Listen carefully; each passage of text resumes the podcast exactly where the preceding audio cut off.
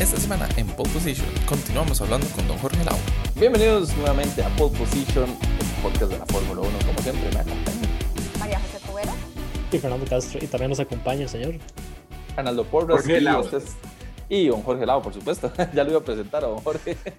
Pero sí, esta es la segunda parte que nos acompaña don Jorge eh, para seguir hablando de, bueno, a ver si nos da tiempo de terminar, ¿verdad? El montón de cosas que queremos hablar con don Jorge. Don Jorge, muchas gracias por estar nuevamente con nosotros.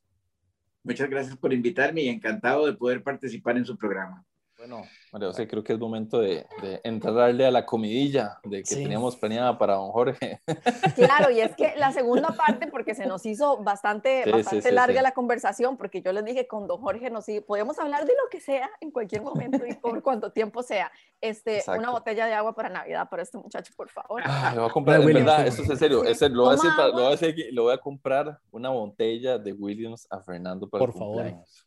Por Fernando favor. es seguidor de Williams, no pierde las esperanzas todavía, ¿verdad, don Jorge? Para que usted conozca un poco más al muchacho. Vamos pues a la segunda parte de la conversación que teníamos programada hoy con, con don Jorge Lao, mercadólogo y conocedor de eh, Fórmula 1, y es justamente el caso de Sebastián Vettel, del piloto alemán, cuatro veces campeón mundial de la Fórmula 1.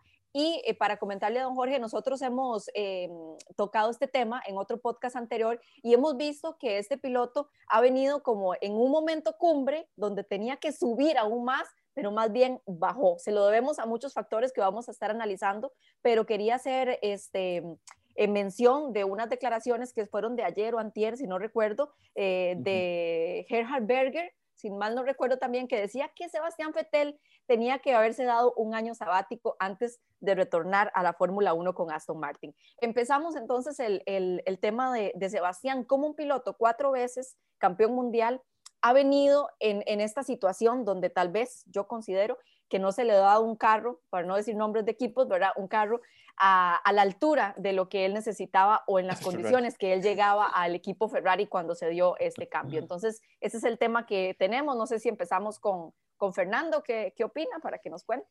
Dey, hay una cuestión.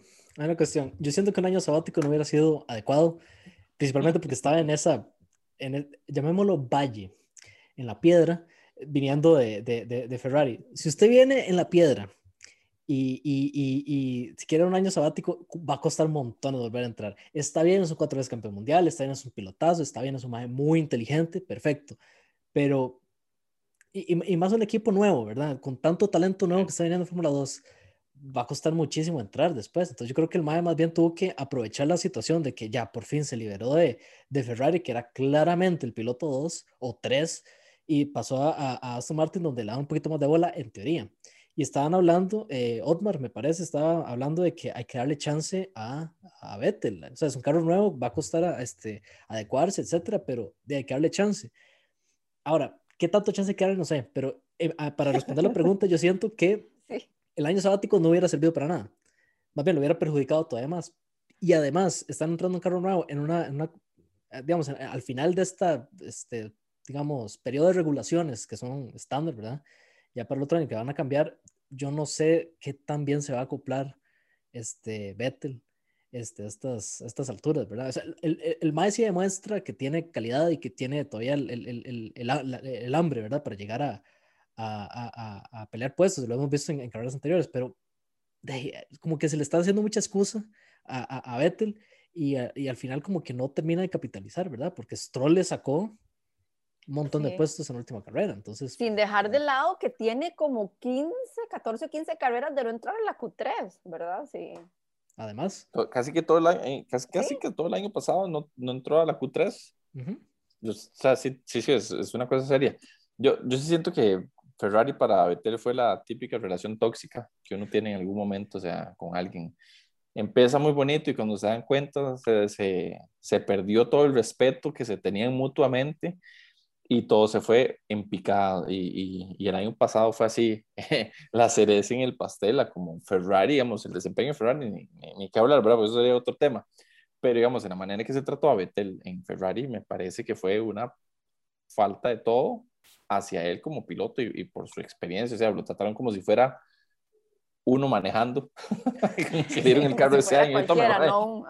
Sí, sí, un cuatro veces campeón. Y, y creo que eso le quitó como el, Yo creo que eso le pasa a cualquiera, ¿verdad? Después de que, no sé, es una pésima analogía, pero digamos, cuando uno está, digamos, saliendo de una relación que ha sido súper tóxica, sea hombre o mujer, por igual, o sea, uno dice, no, quiero nada con nadie por un tiempo. Yo creo que Betel está en ese punto en que, ay, estoy, estoy como asqueado de, la, de correr, pero es, de, como dice Fernando, a ver si yo creo, igual pienso que darse un año sabático más bien le hubiera empeorado la situación y probablemente termine diciendo, ¿saben qué? No vuelvo. O sea, no me vuelven a ver en la Fórmula 1. Pero no vuelve porque él no quiere o no vuelve por falta de oportunidad. En el caso de un año sabático, eso son dos puntos diferentes, ¿verdad?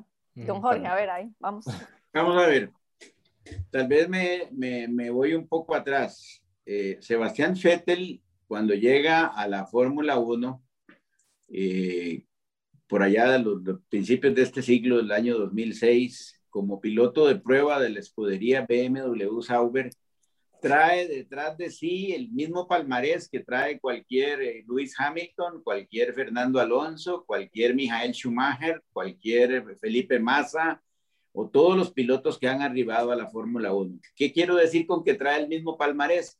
Trae los mismos, los mismos lauros de la Fórmula 3, de la Fórmula 2, de las fórmulas europeas, de las fórmulas de ascenso, ¿verdad? Él viene, él viene brillando y y además tiene la eh, bendición de que pasa a formar parte de las escuelas de pilotos de carreras de Red Bull. Red Bull tiene una característica particular y es que tiene a Helmut Marko, un señor que tiene un carácter muy particular, austriaco, que es la mano derecha del dueño de Red Bull Mateschitz, que este señor tiene una psicología bastante de, puño de hierro en guante de seda para manejar a los jóvenes pilotos.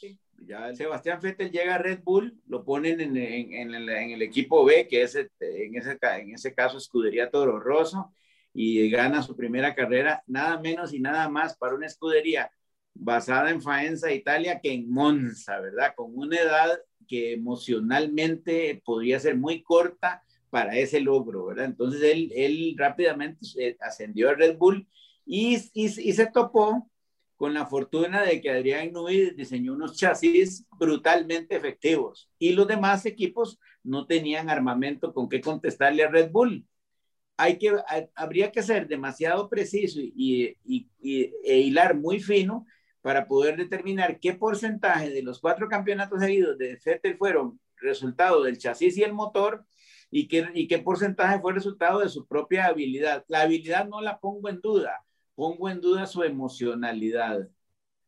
No es cierto que Ferrari no le diera equipo ganador. Vettel estuvo dos años seguidos a punto de ser campeón y un día que se comenzó a quejar, cuando, cuando él comenzó con las quejas en idioma, en idioma alemán sobre la escudería Ferrari, un día alguien que es muy inteligente, que no pertenece al equipo Fórmula 1, se sentó en la fábrica y dijo, analicemos la temporada, ¿cuántos errores hemos cometido?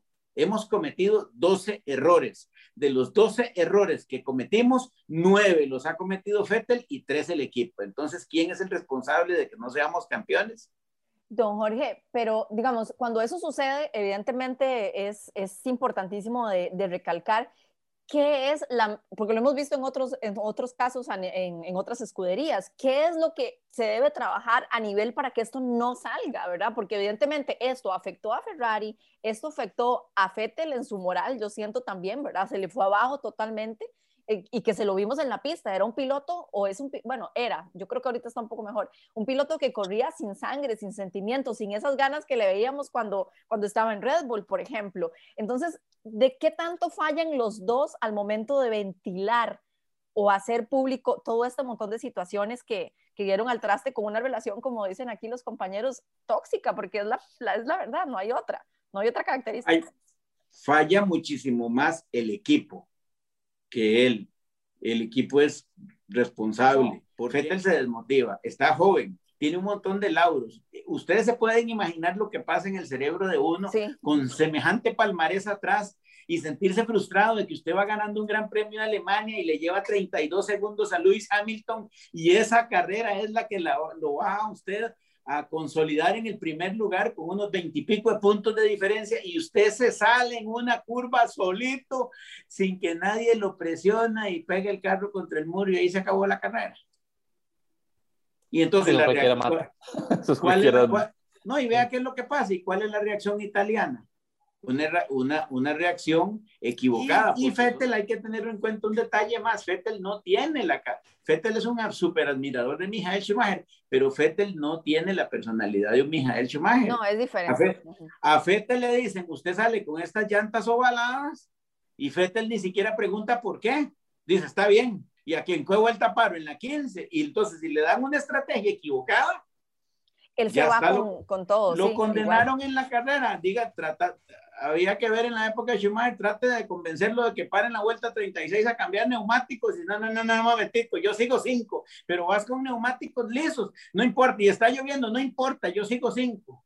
Y, y, y, pueden ir a YouTube. Y, pueden ir a YouTube. Perdón, Jorge. Ah, no, no, adelante. No, que fue igual exactamente la misma actitud que tuvo Hamilton el año pasado en Turquía que a falta de cinco vueltas dijeron, entra a cambiar claro, llantas. Dijo, no, me la tiro así, porque probablemente queda mal. Y le dicen a usted, está prohibido practicar. Entonces, ¿qué hace Hamilton? Pasa las 24 horas del día sentado en el simulador viendo la próximo, el próximo circuito, sabiendo que tiene el mejor carro y que se va a perder en el horizonte en la largada. Él lo que hace es jugar PlayStation cuando va en el Fórmula 1 controla los tiempos, cambia las trayectorias, no, vean, no se mueven las curvas, le dicen vuelta rápida y el carajo la hace, entonces todo el mundo dice, y nadie se pone a pensar las miles de horas que pasa en el simulador haciendo eso para ver si coge por la izquierda, si coge por la derecha, si se pone en el centro de la calzada, dónde aborda la curva, dónde frena, dónde acelera. Y entonces eso, no, eso es lo que el público no ve. Fettel no, Fettel ni siquiera tiene personalidad para desarrollar un automóvil. No, él no podía desarrollar un Ferrari mal, mal diseñado, no podía, no tenía, no, no tenía forma. Entonces, ¿qué, pasa? Sí, adelante. ¿qué, ¿qué, pasa con eso de la, de la personalidad, verdad? Porque cuando Sebastián Fettel empieza a ganar, eh, su origen alemán y demás, pues son odiosas las comparaciones y se viene a comparar con Michael Schumacher, por supuesto, ¿verdad? Empiezan a hacer las comparaciones con él y demás es, no, no son la misma persona, hay que tenerlo claro, a pesar de que sean la misma nacionalidad, qué sé yo, ¿verdad? No son la misma persona. Pero ¿qué pasa si él no tiene eh, esa, ¿cómo podemos decir? Esa entereza, no sé si es la palabra correcta, para decirle al equipo, yo no voy a hacer esto porque esto me va a perjudicar. Este, lo hacía en Red Bull, ¿verdad? ¿Cómo vino a cambiar a, a Ferrari, ¿verdad? Era por el momento en el que él estaba viviendo o deportivamente hablando. Es que es lo que a mí me, cuesta, me cuesta entenderlo, ¿verdad? Puede ser que lo hiciera o no en Red Bull. Recordemos que con Marco no se discute mucho, sobre todo si sos un piloto joven. Y Red Bull y Red Bull para Vettel tenía la ventaja de que tenía un chasis, un motor y unas estrategias ganadoras. Entonces era muy fácil aceptar una opinión cuyas experiencias te han producido éxito. En Ferrari él aceptaba igual, pero no le producían éxito, pero no tenía forma de responder para cambiar eso. E, es, es, que el asunto es cómo te imaginas tu papel, tu rol, no la función de correr un carro, sino el rol dentro del equipo. Si yo soy el piloto, entre comillas, uno del equipo, yo asumo, yo cojo la batuta y asumo el liderazgo, ¿verdad? Schumacher le dice a Jan Todt en una carrera en medio de un aguacero, vamos a ganar esta carrera con cinco paradas en los pits. ¿Cómo? Con cinco paradas. Entonces, denme los tiempos que tengo que hacer por vuelta para poder parar cinco veces y ganarle al contrincante. Entonces le dicen, tiene que ser 1.29, 1.28.5, 1.28.5, 1.28.5. Y entonces uno dice, caramba, Fettel hacía lo mismo, pero no tenía voz. Y en Ferrari, para mi gusto, comparado con Red Bull o con Mercedes, Mercedes. Mientras, mientras esté a cargo de italianos, es una escudería un tanto desordenada en las estrategias de carrera. Ah, ok, en un tema de estrategia, ok. Exacto. El piloto tiene que tener personalidad y definir su estrategia de carrera. Pero y decir, yo paro en tal vuelta y no paro en esta y vamos a hacer esto. Y entonces uno puede imaginarse cómo va a ser su rendimiento en el, en ya a bordo del carro, en el cockpit, si yo participo y estoy convencido de que la estrategia de carrera me va a servir, pero si yo no estoy convencido y solo me monto para pilotar, voy. Ahora, que se retirara un año sabático, no, un año sabático, como bien dicen ustedes, no le hubiera, no le hubiera convenido mucho porque, porque se hubiera terminado de quemar. La participación de él en Aston Martin es porque él es accionista. Es una forma de mantenerse montado en el carro. Yo compro acciones, yo pongo plata, entonces vamos a sacar esto adelante. Tiene características de sobra para sacarlo adelante pero esa, ese factor de cuánto aporta en la opinión al equipo es lo que puede ser, le puede jugar en contra. Pero también yo siento que hay un factor que no se está tomando en cuenta mucho, que ahora los pleitos, digamos, por radio no son muy comunes, porque hay que mantener cierta, eh, cierta imagen de unidad y todas esas carajadas. O sea, como que este, si, uno ve a un piloto peleando, digamos, en el carro, siempre le dicen, hablamos después de eso para no hacerlo ahorita. En cambio, antes era como, no, no, usted me va a escuchar ahorita, voy a hacer tal cosa y tal otra. Ahorita hay menos posibilidad de hacer eso porque el equipo se tiene que dar como una marca, ¿verdad? Hay que promocionar unidad y hay que, hay que ver esta consistencia, hay que ver un poco de cosas que no se están viendo, digamos, desde, desde este punto de vista, ¿verdad? Entonces, siento yo que Vettel sí tiene esa, esa, esa eh, característica, ese, ese carácter fuerte, basado en absolutamente nada, porque yo no lo conozco, ¿verdad? Pero este, yo siento que tiene esa característica, pero que no la, la, la hace pública, porque dentro de las normativas, digamos, del equipo, está de no haga, no haga, no haga un berrinche en el carro, no haga, no, no, haga el papel, o sea, eso lo vemos después. Eso, y también no tiene sentido llegar a la carrera y decir, no, vamos a cambiar todo porque es como, de eso no, tuvo que haber visto tontísimos. Eso tuvo que haberse visto desde el viernes, porque diablos lo están viendo hasta ahorita. Entonces, Exacto, también me imagino que Vettel se monta en el carro y le dicen, madre, tiene que parar en una vuelta 5. El madre dice, de, de paremos, ¿sí? ¿Qué, ¿qué, me voy a poner a hacer? Sí, no, no, no, es como que pase mucho tampoco, ¿verdad? Y tal vez le hacen como, el, como le pasó el, el, hace un año, dos años, no me acuerdo cómo fue, que de este, él, él, él, era el que iba diciendo qué, cuál era la estrategia y el equipo estaba pero detrás del palo. Entonces decía, de, cambiamos llantas y los manos estaban así con el dedo en, en, la nariz viendo qué, qué hacían y, y, llegaban tarde y la, y, y la parada de pits es larguísima y todo, entonces de, tampoco tiene mucho sentido estar peleando. Siento yo, pero... no sabía por dónde iba con ese dedo colocado en alguna parte. Yo, Fernando, lo pensé, lo pensé, lo pensé, pero no. Por favor, por favor, no, no. no. En la nariz, en la nariz. Yo dije, ay, ¿dónde va ese dedo colocado, Fernando? Voy a tener que editar esta parte, dice. No, no, no he hecho malas palabras hoy, ma. estoy, estoy No, vas, invicto, Fernando, sí. vas invicto, ma. ¿Qué, qué, se, ¿Qué camino, por ejemplo, ahora, este, evidentemente el piloto es, es, accionista, lo vemos pues con algún tipo de mejoría con respecto a su imagen y es lo que captamos siendo aficionados o viendo las, las competencias. Eh, le ha costado porque evidentemente sabemos el, el momento en el que está el equipo como tal, pero este, este piloto tenía la característica que era el que todo el mundo decía, vuelvo a la comparación, de que iba a romper los récords de Michael Schumacher, ¿verdad? Evidentemente, ¿verdad? Siempre lo daban, este, este, este. Fue que captó demasiado la atención, pero tiene una carrera muy exitosa, porque no cualquiera es cuatro veces campeón del mundo, claramente, ¿verdad? Y evidentemente, pues mucha gente lo ve como que ha caído como en un fracaso. ¿Usted lo ve así? Yo veo que fue un piloto que cumplió con su, con su ciclo, con su máxima, cuatro títulos mundiales y se mantiene en la Fórmula 1 porque quiere, porque le gusta y porque se aseguró su asiento. No sé ustedes qué opinan también de, esa, de eso. Fracaso no es. No. Él, él, tiene su nombre instalado ahí con Michael Schumacher, Luis Hamilton, Juan Manuel Fangio y Alain Prost. Los cinco hombres que han ganado, o los sí, cinco son Fangio, Michael Schumacher, Hamilton, Prost y él entre los cinco hombres que han ganado cuatro campeonatos o más. Me parece que si él tiene un cambio de conducta con respecto al equipo, siendo ahora accionista, va a poder desarrollar Aston Martin ese chasis. Vean que, vean, vean las, a veces las, las omisiones que hacemos cuando conversamos en corrillos de amigos sobre estos temas. Ay, que qué raro, el año pasado, este, Racing Point ganó una carrera con Checo Pérez y ahora está Aston Martin en la calle, pero no es el mismo equipo. No, no es el mismo no, equipo. No, no. Cuando era Racing Point, Mercedes le daba los planos de los chasis y además le suplía los motores, ¿verdad? Entonces, ya ahora se, acabó, se acaba la, la prestada de los planos del, del, carro, ¿verdad? El año pasado, para que usted optimice el suyo, ¿no? Y ahora no hay nada, ahora usted es independiente, ahora esto es una marca competidora. Ahora vea usted qué hace y no necesariamente lo que veníamos haciendo en cuanto al desarrollo tecnológico nos, nos, va, nos, nos va a resultar. A, a, veces uno se mete en un, en, un, en un, programa de desarrollo y uno insiste en un detalle tecnológico y, por, y tal vez hay que salirse del cuadro, hay que salirse del cubo, hay que salirse del balde y pensar diferente como, como lo ha hecho Ferrari, por ejemplo, para este año con la suspensión trasera del nuevo, del nuevo prototipo, del nuevo carro que están corriendo, ¿verdad? Que hay que correr la, la, la, suspensión y que hay que, en vez de que sea push, que sea pull o viceversa, no sé cuál de las dos es la que están usando, pero hay que, hay que hacerle la parte de atrás más angosta porque la aerodinámica, entonces la caja tiene que cambiar de posición, entonces el motor, y uno, uno dice, esas cosas lo afectan, esas cosas lo perjudican. Usted va con un proyecto que es completamente nuevo. ¿Cuánto le toma a un proyecto nuevo tener éxito en un campeonato como el de Fórmula 1? Cinco, seis años, más o menos, eso es lo que toma. Y queremos que en la segunda carrera Fettel sea Fettel, y no, no, no, es posible. Sí, no.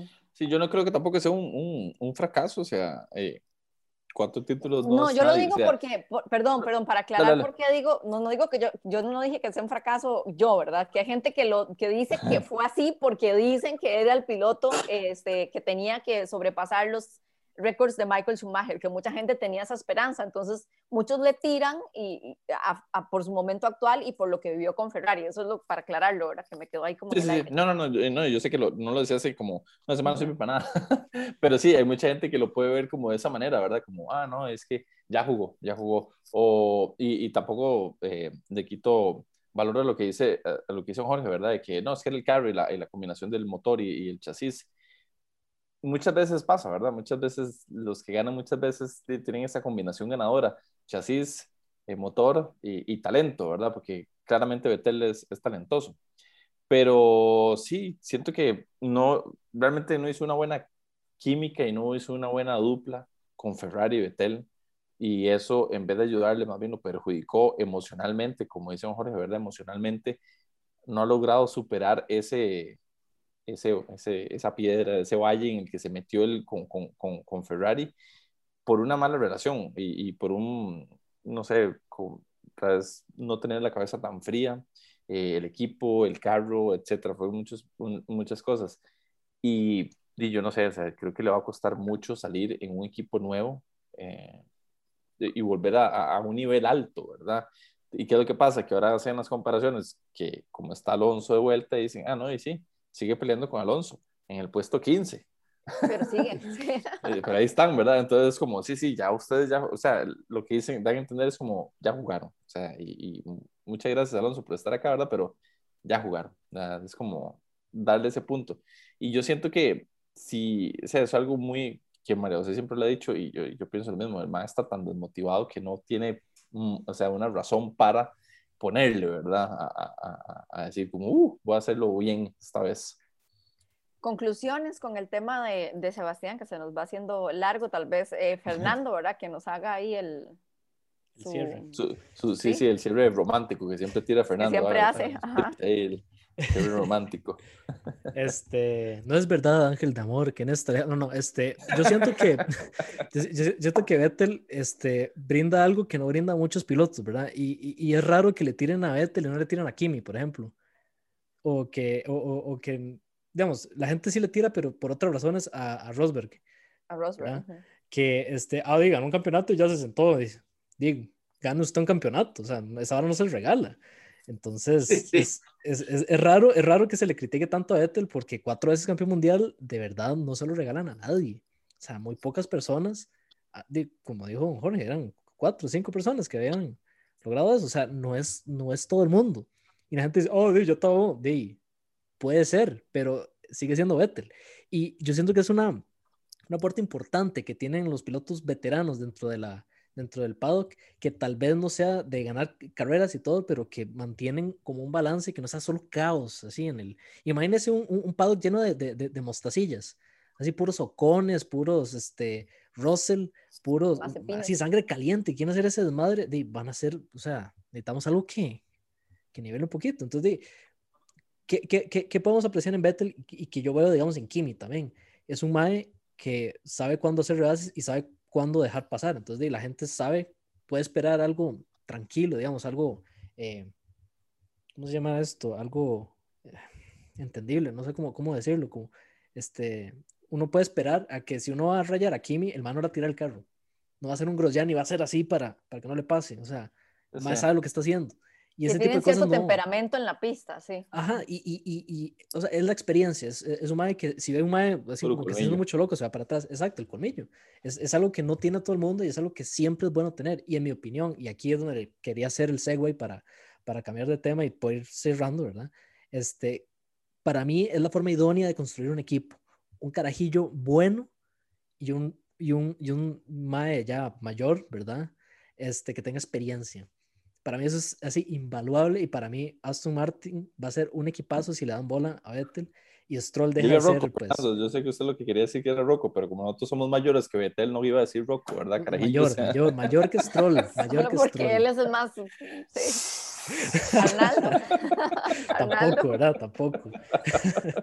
pero para no ir a ese lado porque es muy feo, este para mí, para mí, la construcción de equipos es por ese lado, tener uno o dos, ¿verdad? O hacer lo que hizo Haas, pero ojalá sin el otro piloto, de tener dos mostacillas y construir el equipo desde cero y tenerlos por muchos años, ¿verdad? Pero no sé qué pensará este, don Jorge y pues ustedes que cuál, cuál creen que es el valor, ¿verdad? Y este, ya para dejarla flotando, este, para hablar sobre las carreras de sprint, ¿verdad? Para, después. Pero yo creo que eso es para otro podcast. eso, eso nos da para otro podcast, Fernando. Eso largo, ¿verdad? Arnaldo con su conclusión de, eh, del tema de, de Fettel para también ir con don Jorge y cerrar. Sí, opino, opino con Fernando, o sea, creo que es una buena una combinación, alguien joven y alguien con experiencia, se dice, Fernando, no alguien viejo, o sea. alguien con experiencia para desarrollar un equipo. Y, y, sí, como dice don Jorge, apoyo lo que dice don Jorge, o sea, no pueden esperar el mismo desempeño de Aston Martin al desempeño de Racing Point. Racing Point venían con cuatro años o más desde que era, digamos, este, Force India, venían desarrollando el carro y cuando tuvieron el Racing Point, tuvieron tres años, si no me equivoco, fue Racing Point, o dos, este, para desarrollarlo a lo que llegaron a hacer el año pasado y empezar ahora con Aston Martin es casi, pues no empezar de cero, pero es, bueno, vamos otra vez, porque como decía Jorge, ya no tienen los planos o, esa ayuda extra, digamos, de, de la parte de Mercedes. Entonces, creo que sí, o sea, es, está en una buena combinación, está en un punto en el que Vettel puede subir su ánimo, lo veo un poco difícil por ese desarrollo que está teniendo Aston Martin, que no es culpa de él, es, parte del ciclo de vida de un equipo nuevo, pero tal vez esté motivado por estar ahí como con su plata metida, tal vez eso diga, bueno, ahí está la platica ahí metida, tengo que ponerle para, para no perder.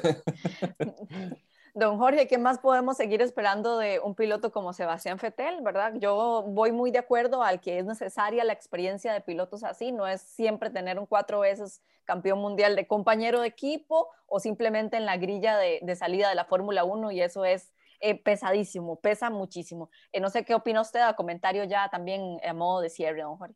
Yo pienso que cada vez que él vuelva a ver su Nomex verde lo va a sanar más de las malas experiencias que tuvo con el Nomex rojo. El éxito de Sebastián Vettel, piloto, depende de cómo maneja su estrategia de socio de Aston Martin. Ahí hay, en ese equipo actualmente hay desde el punto de vista estratégico empresarial, pueden brincar sapos y culebras. Tenemos un socio mayoritario que es papá del piloto más joven. Tenemos un socio minoritario que es el piloto veterano que le puede enseñar a mi hijo a correr, ¿verdad? Es, es un poco como lo que nos ha pasado en nuestro pequeño medio de automovilismo que, que está bien desarrollado, ¿verdad? Es, es poner a, a, un hijo de un dueño de un gran equipo de carreras a aprender del piloto profesional que trajimos para que le enseñe. Entonces, ¿qué también está organizada la filosofía para que la gente no confunda la función, el rol y lo que tiene que hacer, de eso va a depender el éxito de él como piloto. Porque si ahí lo que tenemos a lo interno es un, permítanme el término, un arroz con mango, eso se va a reflejar en la pista. El hijo de papá tratando de ganarle al viejo porque tiene cuatro campeonatos. Hace rato alguno de ustedes decía, ¿por qué lo critican y no critican a, Kimi? No, no, no, criticamos a Kimi porque Kimi está sonriente, porque Kimi siempre está tranquilo y porque Kimi no es cuatro veces campeón del mundo, entonces no tiene un gran palmarés que defender y no tiene que estar peleando con todo el mundo por el currículum. No, él corre Fórmula 1 porque a él le gusta, él se gana 10 millones de euros al año por andar en la medianía de la parrilla y él está tranquilo, feliz y contento porque ya fue campeón de Fórmula 1. Ustedes hablaban de Rosberg. Rosberg gana el campeonato mundial de Fórmula 1 con Mercedes, se retira. Hay que, hay que oír a Rosberg en las entrevistas decir la clase de desgaste emocional que significó para él luchar contra su compañero Lewis Hamilton, que no se deja ganar por ningún motivo. y que si él sigue compitiendo, se vuelve un fracasado, porque el, el amigo Sir Hamilton lo va a seguir majando en la pista. No, mejor ya me voy, yo ya le gané una vez y hasta luego, goodbye. Él dijo que su objetivo era un campeonato del mundo y que fue mentalmente demasiado para él. Y, ahora yo soy hijo de un campeón y papá y yo somos unos históricos en la Fórmula 1, ¿verdad? Porque hay muy pocos padres e hijos que han quedado campeones y nos retiramos millonarios tranquilos y sin nervios, ¿verdad? Perfecto. Eso es. Pues es, es parte de, de, todo, ¿verdad? Y vamos a ver qué, qué más nos depara el, el, el trabajo de, de Sebastián, de verdad, en el equipo y cómo vaya el desarrollo, Arnaldo, también, ¿verdad? Sí, sí, sí, sí, totalmente. Eh, no, cerrado vos, María José, ya sería como quitarte cerrado este, No, este, bueno, gracias a don Jorge, ¿verdad? por habernos acompañado el día de hoy. Bueno, en estos dos episodios que pudimos eh, tener con él, eh, le agradecemos el, el, ratito y fue un gusto, como siempre, poder compartir con él y toda la experiencia y conocimiento que tiene. Don Jorge, gracias. No, muchas, gracias, a ustedes por invitarme y yo quedo ahora, como dicen, ¿verdad? Vestido y alborotado, ¿no?